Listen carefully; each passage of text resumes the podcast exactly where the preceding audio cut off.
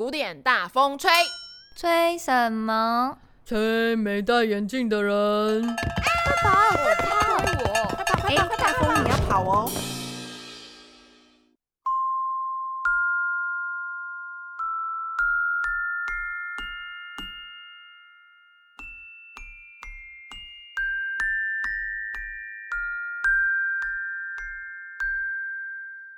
家好，欢迎收听古典大风吹。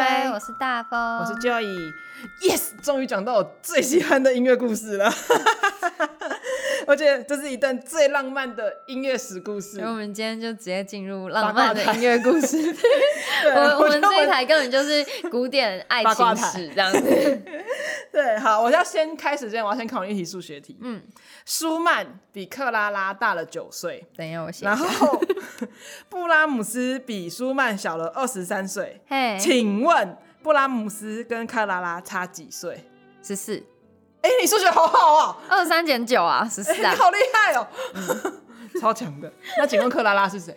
克拉拉是舒舒曼的。为什么心虚？因为你这样问，顺便让我讲，我说呃是呃 还是错？对，好，我相信大家都一定听过舒曼跟布拉姆斯的大名吧？听过，一定听过。那克拉拉呢？其实就是舒曼的妻子，所以她叫做克拉拉舒曼，她姓舒曼，嗯。嗯那舒曼是克拉拉的爸爸的学生，所以他其实是娶了老师的、嗯、的女儿，对，就是呃，其实算是同门师兄妹，对，对。然后克拉拉本身是一个非常非常优秀的钢琴演奏家，哦、对，所以他的父亲当初是反对他们 在一起的啦，就是觉得会被干扰之类的，对，就是舒曼可以说是不顾老师的反对，坚持娶了自己老师的女儿这样。忘恩负义啊，也没有忘恩负义吧，就是追求爱情啊，然后嗯，然后布拉姆斯呢是舒曼的学生，所以可是他却爱上了自己的师母。可是布拉姆斯是舒曼的学生，所以又是下一辈，对，对下一辈。好，其实我们今天把布拉姆斯拉上来讲，布拉姆斯的年代其实算蛮后面，他其实是算浪漫中期的人物。嗯对，所以可是为什么把他拉过来讲？是因为舒曼、克拉拉跟布拉姆斯这三个人有剪不断理还乱的关系，对，所以一定要先把他拉上来讲一下啦。然后呢，这段故事它之所以美丽，是因为这里面太纯洁了，就是里面有着什么呢？有着舒曼跟克拉拉争取婚姻自由恋爱。嗯，然后呢，又有夫唱妇随的真爱，就是克拉拉为了舒曼放弃掉他大好的事业，然后还有布拉姆斯爱上自己恩师的妻子的挣扎，嗯、可他们一生相知相惜，却没有办法在一起。嗯，对，其实这种感觉就这种题材一听就很美啊，啊好痛苦哦。对，这段美丽的爱情故事之所以美丽，就是因为不管外界怎么猜测、怎么怀疑，他们都很遵守自己的礼仪，然后保持彼此的尊重，嗯，从来没有跨越雷池一步。所以所有的感情都是从音乐里面表达，是不是很美？嗯，对，对，真的，我跟你讲，真的，我每次讲到这段爱情故事的时候，我都要自己啊，我都快受不了了。不是粉红泡泡，是真的，真的是你在看电影一样。嗯，真的有非常多的电影，非常多的小说都是在讲这一段爱情故事。嗯，对。那我要在开始讲故事之前，我要先问你，到底对舒曼、克拉拉和布拉姆斯以前有认识多少？你知道他们是哪里人吗？其实我比较听过的就布拉姆斯而已，可能舒曼跟克拉拉基本上是就是问号问号问号，对，开始看音乐的东西之后才知道。对，可是至少之前会听过舒曼的名字啦，可能以前以前我以前小时候还以为他跟舒伯特是兄弟，我完全完全不认识这些人的时候。好啦，来，我们今天先进入我们的话题一，嗯，音乐斜杠人生，没错，我们先来聊聊舒曼。舒曼呢，他就是音乐专业斜杠人呐、啊，就是他斜杠很多音乐 专业斜杠人，对，对他斜杠很多职业。他曾经是钢琴家，可是他是一个没有成功的钢琴家。然后他也是个作曲家，可惜当时评价也没有很高的作 的作曲家。这也不叫斜杠啊！等一下，全部都讲完，听我讲完嘛。好来，他也是个指挥，但是他指挥却被认为是有点缺乏才能的指挥。然后他也是一个音乐教育者，但是他的学生还写信投诉他说他太内向。然后他唯一成功、非常非常成功的一个职业是乐评家。斜杠不是代表多才多艺吗？我看只有乐评家最后那个 OK。我不讲那个后面的注解，就是他是钢琴家，又是个作曲家，又是个指挥家，又是个教育家，又是个乐评家，有没有？以上都不 OK，只有乐评家。对，可是当然真的是除了乐评这一块来讲，就是被普遍都。没有认为做好，大部分都是有点失败的小工作。可是必须要说，他到后世可以传闻这么久，还是有他可取之处啦。好，舒曼可以说是一位天才型的业余音乐家。天才应该没什么好解释，反正就一定都天才哈、嗯。对，对然后 不天才我们就不能聊他了。对，好，为什么说他业余呢？我们刚刚讲他不斜杠很多职业嘛。对。可是重点是，第一个他不是音乐世家出身，通常我们讲会当音乐家，很多都是从音乐世家出来的。那再第二点就是他到年纪很大很大的时候才立志说要当音乐家，而且他受的音乐教育也不完整，主要都是靠自学来的。嗯嗯哼，所以第三点呢，就是他在世的时候呢，就是一个非常非常非常有名的音乐评论家，他甚至创立了一个音乐杂志叫《新音乐杂志》，到现在都是最有知名度，就是他的名声最好，然后最中肯的一个音乐杂志。哦，所以他嗯，他是其实我必须要严格讲，他以音乐家来讲，他其实做乐评是做最好的，至今为止他的乐评到现在都是被人家推崇的。嗯哼，好，那他小时候其实是对文学感兴趣，他长大之后就学的是法律。他一直到二十岁之后才听了一场帕格尼尼的音乐会，才立志要当钢琴家。可是我不懂的是。他听的是小提琴家的音乐会，他为什么立志想要当钢琴家？所以其实旁边的那个钢琴师也是非常厉害吧？大概吧，我其实不懂的，我其实不懂，就是 那主角在那边发光，他只看到旁边那个。我那时候在看，他说帕格尼尼不是拉小提琴的吗？啊，你看帕格尼尼音乐会之后，却想要当小钢琴家。还是帕格尼尼也会弹钢琴，所以他有。可是他开音乐会一定是他小提琴啊。哦，好，我就不懂了，你知道？我想说，好吧，算了，我不懂舒曼思维。好啦，所以他那时候就立志要当钢琴家，之后他就去找当时最出名的音乐老师。叫做威克，嗯，这位威老师呢，威先生就是克拉拉的爸爸。好，那可是因为舒曼他本身学钢琴学的晚，就是启蒙的很晚，他为了要想办法让自己弹得更好，就一直练，一直练，一直练。然后他还自己发明一种机器，就可以训练手指的肌肉。然后殊不知，这叫做揠苗助长。嗯，好，他的右手无名指从此坏掉。所以我为什么说他钢琴没有弹成功？他也太拼了。对，就是。告诉大家，就是虽然大家起有人起步晚、起步早，可是必须还是要循序渐进，不要操之过急。对，对，就是你练琴练过头，就会跟舒曼一样，他从此就是右手无名指的肌肉就坏掉了，就再也没办法好好弹钢琴了。哦，而且他其实很变态一点，就是他后来很多曲子都很特别刁难右手无名指，因为他自己没办法弹。什么意思？就是他的曲子里面对于右手无名指就会很要求，就常常用到这个曲子，这个这只手指头，然后用一些很奇怪的指法去去要求弹奏者去做这件事情，就有点自己得不到，然后也要叫别人做不到这样。Oh, 对，就是他的是就是比较比较一点嫉妒心理吧。Oh, 好，对，好，那因为他真的很爱钢琴，那可是他又没办法弹钢琴，所以他就变成说他只能变成作曲家才能成名嘛，才能当音乐家。然后，嗯、可是因为他真的太爱钢琴，所以他的作品大部分都以钢琴作品为主。嗯那他在二十四岁的时候呢，创办我们刚刚讲的新音乐杂志，然后他也自己创了两个笔名，在自己的杂志上面论战，很可分。没有没有人气，所以只好自己那个，就像我的 Instagram，就是就是自己创造，没有，他是自己创两个账号，自己在那边交谈。对啊，所以就是我们也在努力。我们是一个账号没有两个人在用，不一样啊。嗯、可是我觉得真的很有趣，就是他可以自己在上面就是做各自人格分裂，然后自己、嗯、自己交谈交谈之后，就自己自己成为一个派流这样。还是这其实也是就是聪明人会做的事情，他们自己下棋嘛，对，他就自己，而且你观众看的时候，你就会觉得说，哎、欸，是两个人在讨论这件事情，好强哦，对，是一个很好的行销手法。而且他其实很厉害的乐评，就是他其实不是只有单纯的歌颂音乐家跟作品，因为如果以前的乐评都会讲说啊，就是这个音乐家有多好多好，作品有多棒多棒，可他并不是，他把作品分成价值跟成功两部分去探讨。所以就是这个作品有没有价值，它的艺术价值在哪里？跟这个作品演出到底成不成功，这是两个可以探讨的事情。确实到现在我们普世来讲，我们也以这两个为标准来判断一个作品的价值跟它成功与否。所以其实他是一个很很很优秀的乐评家。嗯、对，那很有趣的是，其实还有一件事情，就是他在创办这个新音乐杂志之前啊，他还创办了一个脑内的大卫兄弟同盟。你知道什么叫脑内创办？精神有点。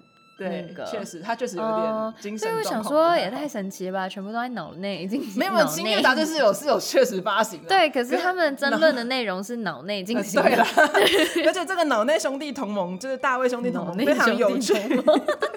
这个同盟根本不存在，就是他自己在脑子里面创造的，他只有在自己的幻想里面创造的，然后里面成员也都是虚构的。可是他虚构并不是真的纯虚构，他其实事实上有这些人。就是他，譬如说他跟那时候跟帕格尼尼啦、跟姚阿信啦、跟这些呃很有名的孟德尔颂啊这些名人，他们以前曾经就常常聚集在莱比锡的咖啡厅，嗯，然后就在讨论音乐什么的。然后他后来就把这些人就搬到他的脑子里面，然后就去幻想这些人在互相针锋相对，然后再互相讨论音乐，然后他们组成一个同盟叫大卫兄弟同盟。所以他并不是没有根据的幻想，他是有根据的幻想。可他还是幻想，他应该跟写小说家之类的，他应该对，他有写很多小说，他是有写小说的。可是我觉得很有趣，就是他可以在这个脑袋里面的的的虚构，然后把还把这些虚构弹出来的，对虚构出来的兄弟同盟里面讲出来的言论，还把它写出来在杂志里面。哇！他甚至还为这个兄弟同盟写了一首钢琴曲。我觉得他真的真的是人格分裂。对，就是看那个二十四个比例就可以知道那种那种感觉。对，其实就是他等于说他创造出来这么多人都是他自己。嗯，对，可是他也是在这种不停的跟自己的争论里面来得到很多很多很棒的乐评结论。嗯、对，所以呃，他三十岁的时候跟克拉拉结婚啦，嗯，然后三十四岁就去呃孟德尔颂创立的那个莱比锡音乐院教书，嗯，然后四十岁的时候去杜塞朵夫当交响乐团的指挥。可是我们刚刚都讲说，以上都没做好，对，对。可是而且舒曼很可惜一点，就是他对于烟酒、咖啡和性上面是完全没办法克制，所以。必须要说，他是常常自己说了，他就是喝醉的时候才会想象力才会提升，或者是他要觉得要有足够的咖啡跟雪茄才可以刺激他自己的创作。Oh. 所以其实这些坏习惯是他精神崩溃的元凶。对啊，对，其实他真的是一个有精神问题的人，就是他其实最后是发疯而死这样。然后他四十四岁的时候还因跳莱茵河自杀，就可是是未遂，嗯，就是可是他他因为跳了莱茵河自杀未遂，然后就被送进疗养院里面，他最后是呃死于呃在疗养院里面，就跟梵谷一样。而且而且很可怜的一件事情就是，他的主治医生就跟克拉拉讲说，他的亲朋好友都不能靠近他，因为他只要遇到跟他亲近的人，他的病情就会恶化，就会发疯。所以他最后很孤单。对，他最后克拉拉到死之前都没有再看过他任何一眼，其实蛮可怜的。对啊，唉，所以他到病逝之前都是一个人孤零零的在调养院里面。我觉得我们话题好像变得有点悲伤。对，好，我们可以回到浪漫爱情故事吗？嗯、好，来，舒曼认识克拉拉的时候，其实克拉拉只有十一岁。就是一个小孩，不好意思，那要报警喽。嗯，对对。可是舒曼那时候其实并没有看上他，对，毕竟来讲，就十一岁小女生，你要怎样嘛？不行，对。可是过了五年啊，十六岁的克拉拉亭亭玉立，嗯，然后钢琴才华非常好，就吸引了舒曼了。那舒曼就想要追求她，结果舒曼老师就是所谓的威克老师，就人家是把克拉拉当钢琴家培养。以那个年代来讲，你要培养一个女性当一个钢琴家是多么不容易的一件事情。你看看舒曼身无分文，又不能弹钢琴，然后又有人格分裂。他那时候还不知道人格分裂啦。可是你是他爸爸，你会不会拒绝？会啊，当然啊。所以舒曼就被老师拒绝了。嗯、然后而且他那爸爸还说不可以，你们就分开吧，就把舒曼跟克拉拉隔离，就把克拉拉送去别的地方，然后舒曼继续留在莱比锡这样。所以呢，就是臭小子，你给我滚的概念。对。然后呢，可是这个老爸的阻碍是不能谈阻挡两个人谈恋爱的。现在应该有所体会哈，就是不同意就私奔这样子，一言不合就私奔的。好，两人没有私奔，必须要说克拉拉非常理智。可是舒曼那时候是写了很多很多的情书，那这个情书都是乐曲献给克拉拉。其实这蛮浪漫的，音乐家的浪漫，对，不会写字写曲子。而且他其实也有写很多情诗给他啦，然后他最有名的一套一套曲叫做《儿时情景》，《儿时情景》顾名思义就是就是在描写他们两个幼年时期青梅竹马的爱恋，对，哇。对，就是这一套曲子里面就全部都献给克拉拉这样。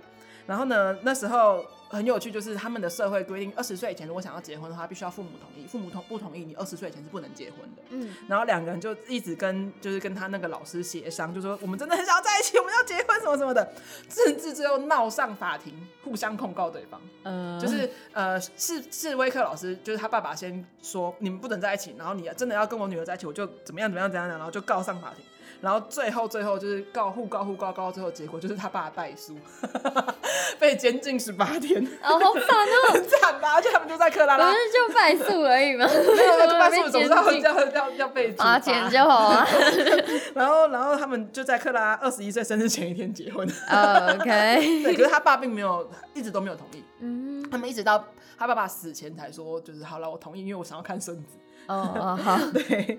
然后呢，婚后就是两个人结婚在一起，是舒曼写下最多曲子的时期。嗯。然后那时候舒曼曲子其实并没有受到推崇，大部分的收入，家里的收入要养小孩的收入，都是靠格拉克拉拉去演出来赚来的。嗯，因为你刚刚讲他是一个就是钢琴很很伟大的钢琴家，对，对，对，而且即即使就算这样，就是要靠克拉拉去演出赚钱。可是克拉拉不离不弃，就是爱舒曼。哇、嗯！而且两个人生了八个小孩，只不过有一个夭折，后来就是只剩七个，还是很多呢。没错，所以我们就要开始讲克拉拉啦。第二个话题，克拉拉，她就是永远被夹在两个男人中间的女人。没错。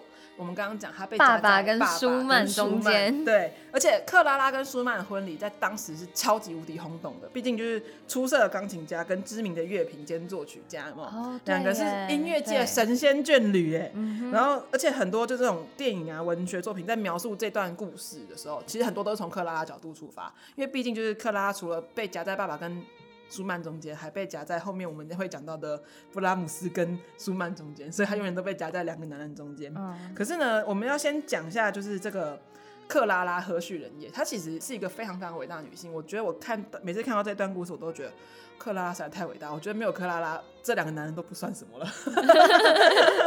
然后要讲克拉，就一定要先讲他爸爸。他爸爸威老师是一个个性非常刚强的教育家，就是他。嗯他们家是单亲家庭，他妈很早跟他爸爸就离婚了，oh. 所以等于说他爸爸就一路带着克拉拉长大，这样。嗯、然后他的音乐教育就非常主张，就是音乐家要培养个人情感来表达音乐，也比较像我们现在讲的，就是以个人情感为出发点这样。然后也不是一昧的，就是只有学技巧，他必须要以个人的呃诠释表情最于居多这样。然后他从小这样耐心的培养自己的女儿，就是为了要让克拉拉以天才钢琴家之名荣耀全欧洲。嗯，所以我觉得他的爸爸理想很大，然后你看他这么这么努力培养克拉拉，然后就被舒曼这头牛给拱了，对，已经气死，气爆，而且还还败诉，还被监禁、啊。而且其实你如果以克拉拉他爸角度去想，你看舒曼就是一个爱幻想、神经衰弱，然后没有谋生技能，神经衰弱，对啊，就是就是每天就情绪化啊，然后对啊，要是你你不反对吗？对不对？嗯，反对嘛，反对到底。可是克拉拉真的也很爱他爸，而且他也没有负他爸的期待。克拉拉十二岁就以神童之姿公开巡回演奏，她是天才少女钢琴家。哇，这个 title 连在现在都会轰动。对啊，而且不过现在要叫天才美少女。现在要加个美字。尤其尤其那个年代，就是女生对啊，十九世纪初到这么有名。她除了是个优秀的钢琴家吧，她还是个优秀的作曲家。她其实有很多钢琴作品，嗯、到现在很多音乐会上都还会再继续演。哦是啊、尤其是钢琴主修的学生，应该都会弹过克拉拉的曲子。嗯，嗯，然后呢？呃，舒曼认识克拉拉的时候啊，就在跟魏老师学琴嘛，然后两个人是同学，两个人一起练琴啦，一起读书，一起玩，然后舒曼跟他讲故事，然后写作品也都给克拉拉试弹，有没有青梅竹马？等等，友情变爱情是理所当然的啦。对，对，然后老师知道就震怒啊，就是不准两个人见面，不准通信。那老师也太傻了吧？就是爸哎，怎么会放着呢？然后，而且他甚至就是有一次偷偷见面被老师知道，然后魏老师就气到就说：“你们要是再见面，我就拿枪干掉苏曼。”呃。气成这样，你看，毕竟自己的女儿嘛。对，但好恐怖。可是其实就是当时的欧洲是经历过启蒙运动的，所以就是认为。老人干涉年轻人爱情是不对的，no no，甚至就是就是当时的肖邦、李斯特、孟德尔颂都对这位老先生非常不满，因为觉得你干嘛阻碍年轻人谈恋爱？关他们什么事？真的 就是风凉话嘛。对啊，谁不会讲，对不对？然后可是当时的舒曼就是工作不顺，求爱阻备受备受阻碍，就是非常低落，有没有？然后克拉拉为了鼓励舒曼，他就在一场演奏会上不顾老爸反对，偷偷弹了一首舒曼的曲子。那么浪漫，对。然后这件事情就让舒曼知道，舒曼知道就大受感动，他就觉得说，对，我童年的时候跟克拉拉在一起有这么多美好的时光，所以他就在那时候就写下这些美丽的钢琴小品，就是被取名叫《儿时情景》。嗯，然后《儿时情景》里面每一首曲子，就像什么《木马骑士》、《捉迷藏》，然后包括全世界都流行的《梦幻曲》，都是献给克拉拉的，超浪漫。我要是克拉拉，我也会感动。嗯嗯。好，然后被夹在爸爸跟爱人之间的克拉拉就是非常的辛苦，因为他不想要伤害自己的爸爸，因为毕竟他跟他爸爸就是你知道单亲家庭相依为命，对，就是他爸爸这么培养他，这么爱他，然后他又不想要放弃他跟舒曼之间那种浓烈的爱情，有没有？真的是很很辛苦哎、欸。我觉得要怎么样才能做到不伤害爸爸跟不伤害情人这样？不可能的，对，超难的。然后尤其他爸这么牛，啊、这么两边都还蛮牛的。对，然后就可以看出克拉拉其实。在这段感情之中，就是非常的伟大。他一直要让三个人的关系不要一直坏下去，所以真的是超级伟大。嗯、那当两个人终于排除万难在一起之后，就更辛苦。为什么？因为克拉就是为了要跟舒曼在一起，他必须要中断自己的演奏生涯，为舒曼就是过家家庭的柴米油盐酱醋茶的日子。嗯，可是他甚至只在家里为舒曼弹钢琴，他不能在外面公开演奏，他就只在家里为舒曼弹琴，因为他必须就是。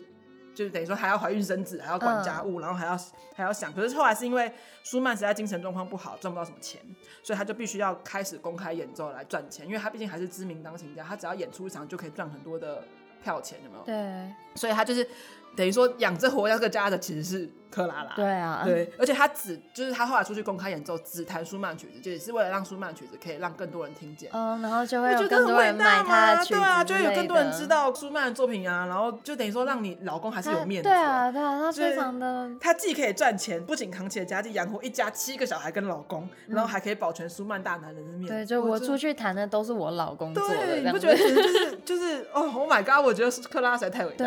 对，然后直到舒曼后来因为精神疾病就越来越严重，然后。跳跳河自杀，然后被送进疗养院为止，都是靠克拉拉赚钱。对，然后舒曼在克拉拉的不不，克拉拉在舒曼疗养的期间呢，就是再一次陷入两个男人中间的困境。为什么？嗯、因为布拉姆斯出现了。来，布拉姆斯。话题三，除了布拉姆斯的。除了你，我什么都不想要。没错，我们这个故事唱一下。除了你，什么都不想要。好，其实是 这样子好不好？好啦，这个故事讲了三分之二，第二男主角终于出现了。可是这个第二男主角是我最喜欢的一个音乐。所以我我发现到你越来越激动了。Calm down。布拉姆斯被人家称作十九世纪的贝多芬。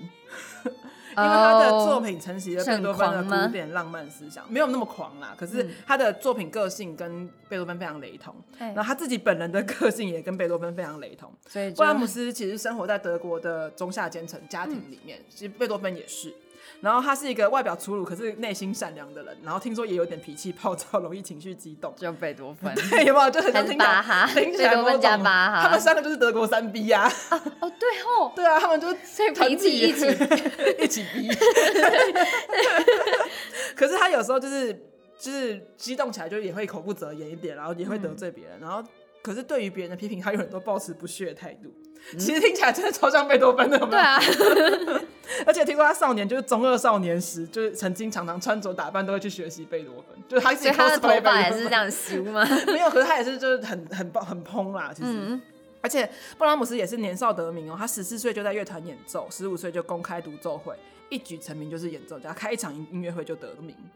然后布拉姆斯在二十岁那一年，就有一个朋友叫姚阿信，也是一个小提琴家，很有名的小提琴家。姚阿信，对他，他是外国人。名字好有趣哦，姚阿信嘛，也是翻译吧。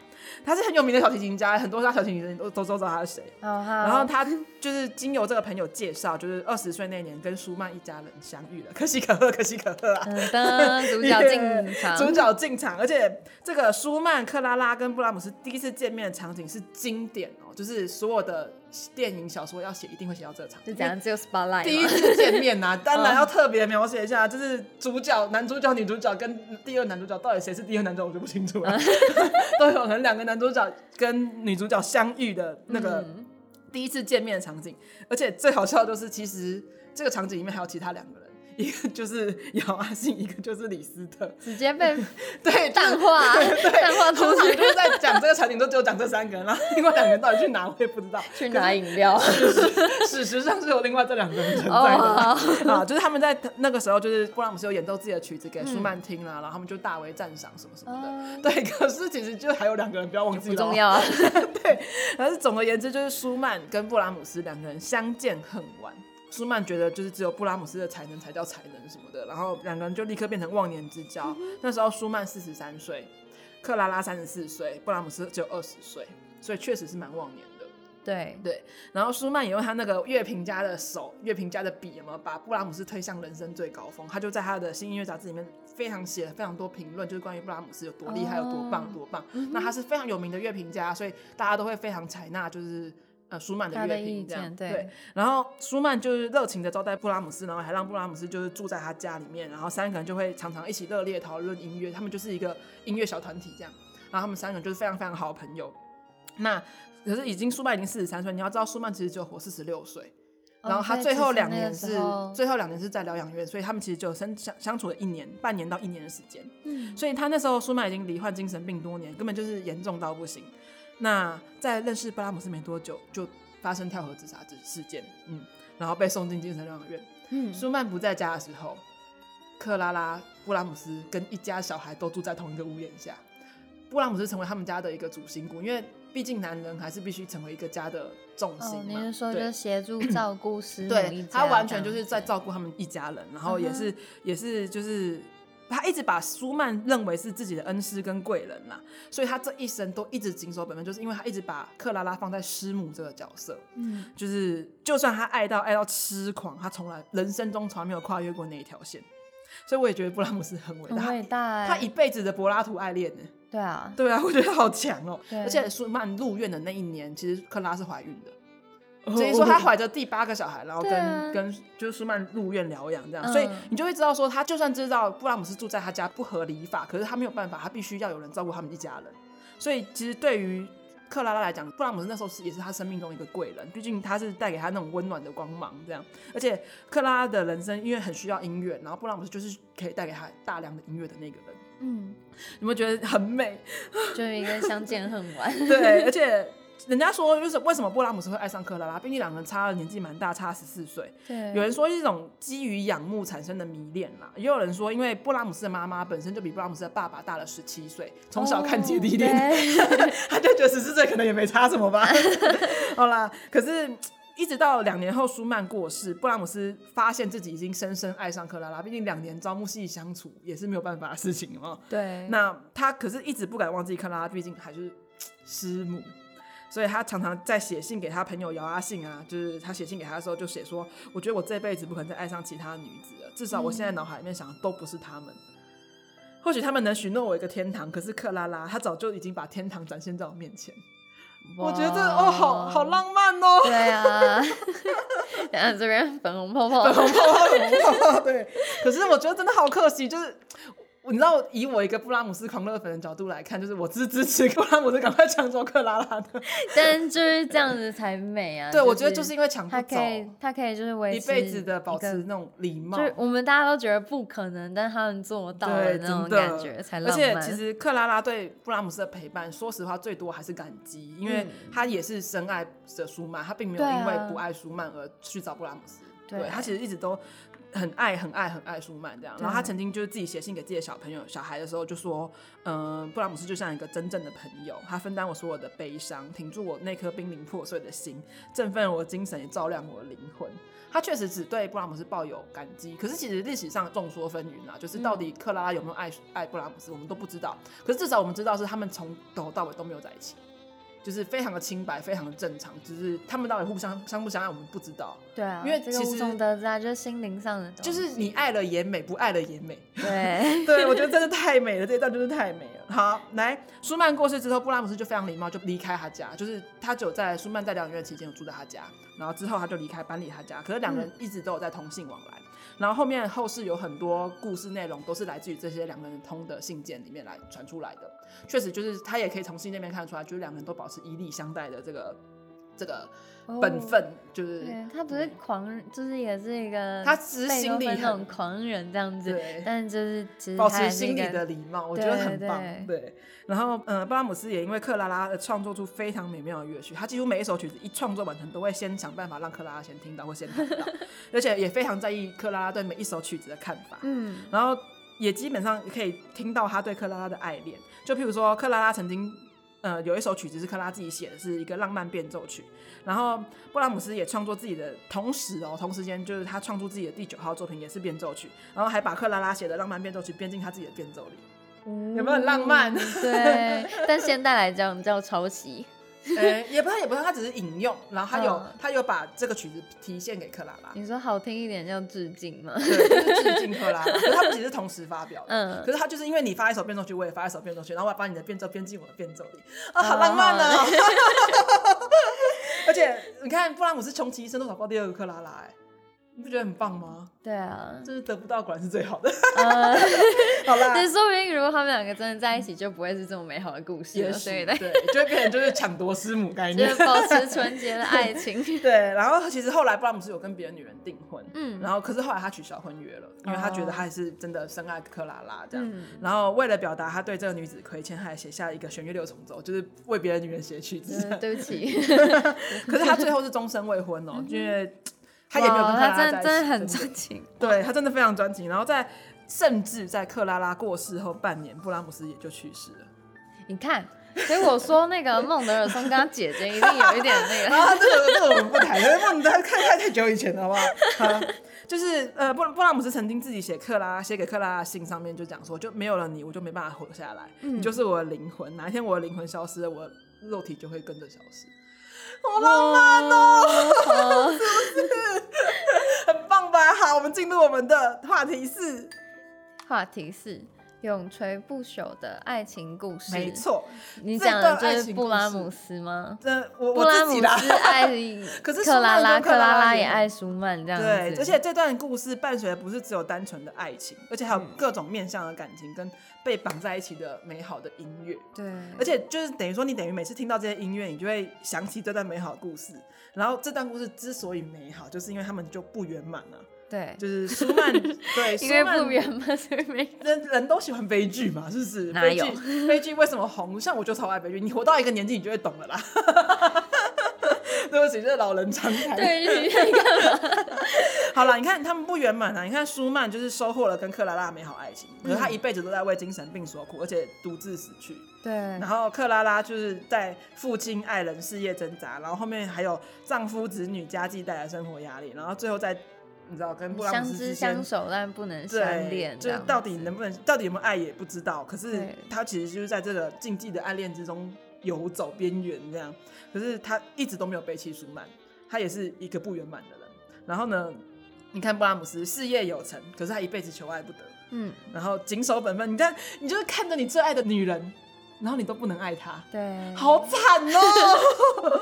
可是真的难能可贵啦，现在人都抢了吧？嗯、对，现在 就我就我就要，对嘛？寡妇有什么关系？我还是要，对之类的，对嘛？人家就说悲悲剧最美，真的是美在这里。嗯，然后这一段最出名的三角恋爱呢，就是这三个人都是赫赫有名的大人物，然后后面的人都会。津津乐道选边站有没有？我就是选边站那个，对，我支持布拉姆斯，布派的，布派，对，小布派。好，然后这段美好、高尚、优雅的三角恋，就是成为各种题材。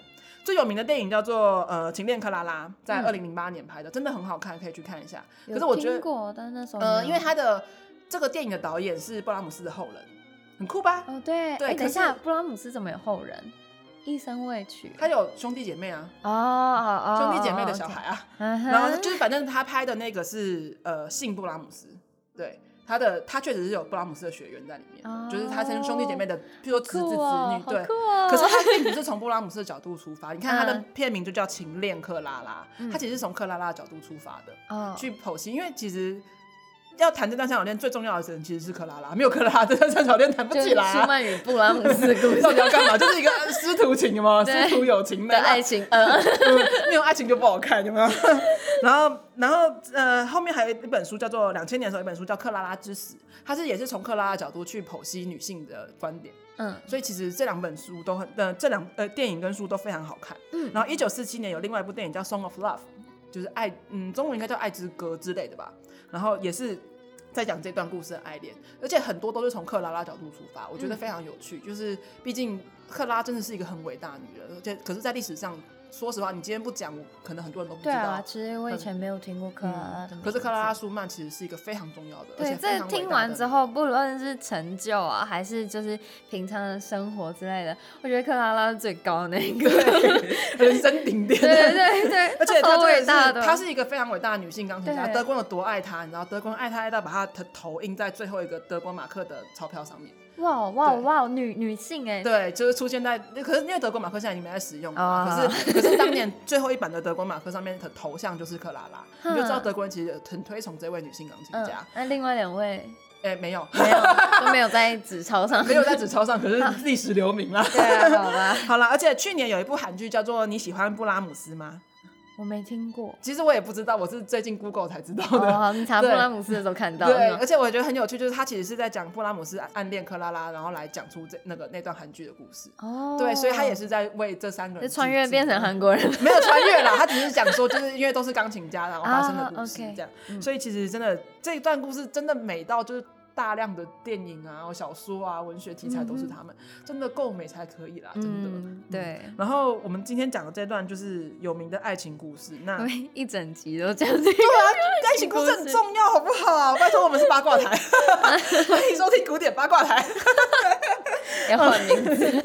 好啦，其实他们在音乐史上都有占有非常举足轻重的地位，就是在音乐史上，他们也有很多优秀的音乐成就。就是我们今天好像都有对，但是这一次讲爱情，对，没关系，我们今天就我们。分成两集讲三个人嘛，嗯，下一集我再慢慢告诉你他的音乐故事。好，对，所以爱情故事讲完，下一集是曲子的部分。对对对，我们会慢慢再告诉你一些他们到底在分别在音乐史上面占了多少重要的事情。对，我们今天就让把这个句点画在美好的爱情上面，让我们为这段爱情献出美好的掌声。耶，好啦，那我们今天的爱情故事先讲到这里。那你喜欢我们的频道的话，欢迎来我们的 IG 留言，然后或者是来我们的官方网站好声音乐或者是 Enjoy Studio 来关注我们哦。嗯，我们在上面就是弄个投票，就支持舒曼与布拉姆斯开开战这样子。对，请支持布拉姆斯，我要帮布拉姆斯拉票。我我两边不帮，不行。你听完下一集那个关于布拉姆斯的音乐，你一定会爱上布拉姆斯。我支持克拉拉。哎，没有这个选项，第三个选项。好，那如果喜欢我们的话，欢迎来支持订阅我们。然后古典大风吹。对，我们今天的故事就讲到这里了。嗯，下一集来讲。音乐喽，好，回到音乐台喽。好啦，我是 Joey，我是大风，古典大风吹，我们下次见，拜拜。